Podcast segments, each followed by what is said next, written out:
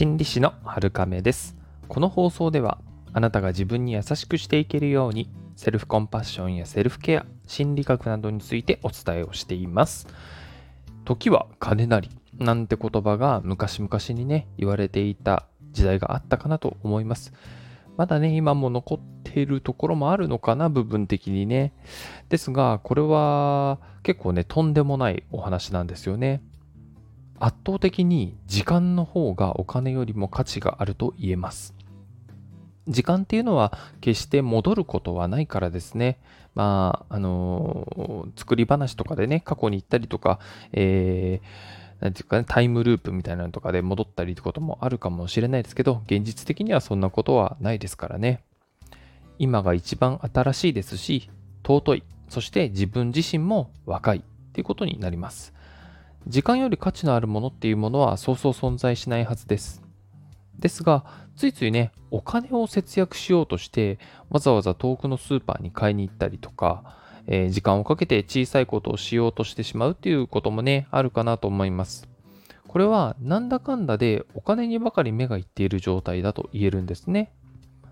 お金は現代では生きていくために確かにないと困るものです。それを基準に世の中が回っているっていうふうに考えるのも自然なことだと思います。とはいえ、先ほどお伝えしたように、時間の方がですね、はるかに価値があります。そこはお金というものと、あの、天秤にかける必要があるんですよね。結局、お金計算になってしまうので、あまりこの考え方をいつもするっていうのはお勧めできないんですけれども、一応時間の価値を測りやすくする方法っていうのがあります。ただ本当にね、参考程度にしていただきたいなと思います。たまに使う程度がいいかなっていうことですね。それはですね、働いている人であれば、あのー、分かりやすいと思うんですけれども、時間を、自分の時間をですね、時給で表してみるんですね。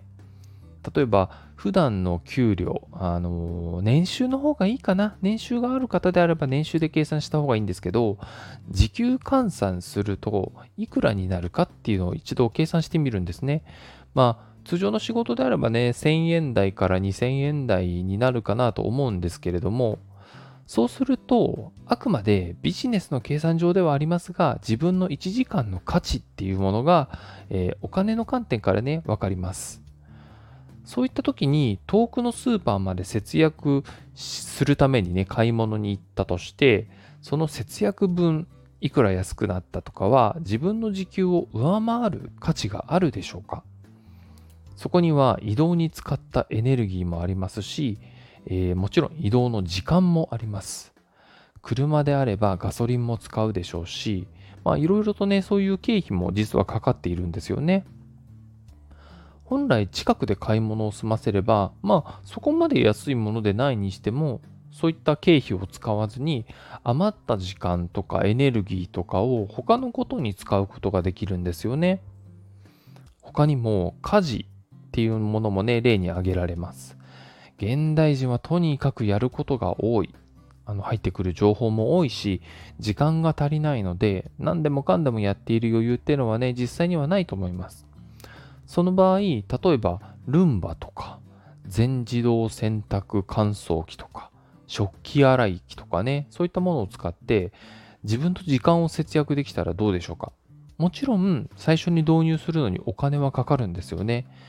でも、それで浮いた時間、これから浮くであろう時間を考えたときに、どちらの方が価値が高いかってことなんですよね。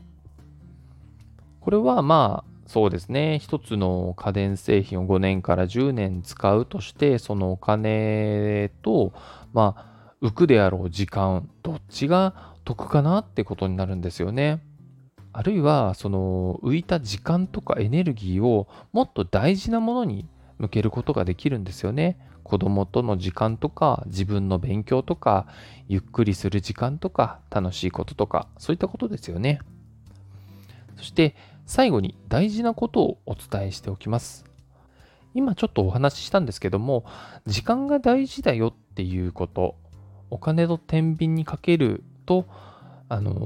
もうちょっと価値が分かりやすくなるよっていう話をしてきたんですけれども、それもこれも全て自分自身の価値観によってくるんですね。わざわざ遠くまで出かけることが実は楽しかったりとか運動になったりとか気分転換になったりとかあるいは誰かに会えたりとか一人の時間が作れたりとかそういったものがあるんであれば時間給を上回る可能性っていうのは十分に出てくるんですよね。その場合時間を費やす価値があるというふうにも言うことができます。なのでこの時間とお金の判断は自分の価値と照らし合わせて考えて動くことが大事なんですよね。毎回同じ結果にはならないと思いますのでどういった場合どういったふうに感じる時が自分に時間を使う価値があるかってそこを見ていく必要があります。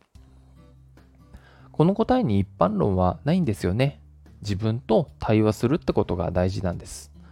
ちなみに自分に問いかけた時に明確なこれこれだっていう答えがね出なくて全然いいんですね。それよりも問いかけた時にどういった感情とか感覚とか思考とかイメージっていうものがふっと勝手に思い浮かぶか？それが明確な答えじゃなくていいんですね。その思い浮かんだものが今の自分の反応だっていうことを覚えておいてほしいんですね。もしよければ試してみてください。それでは今日もあなたが自分に優しくありますように。心理師のはるかめでした。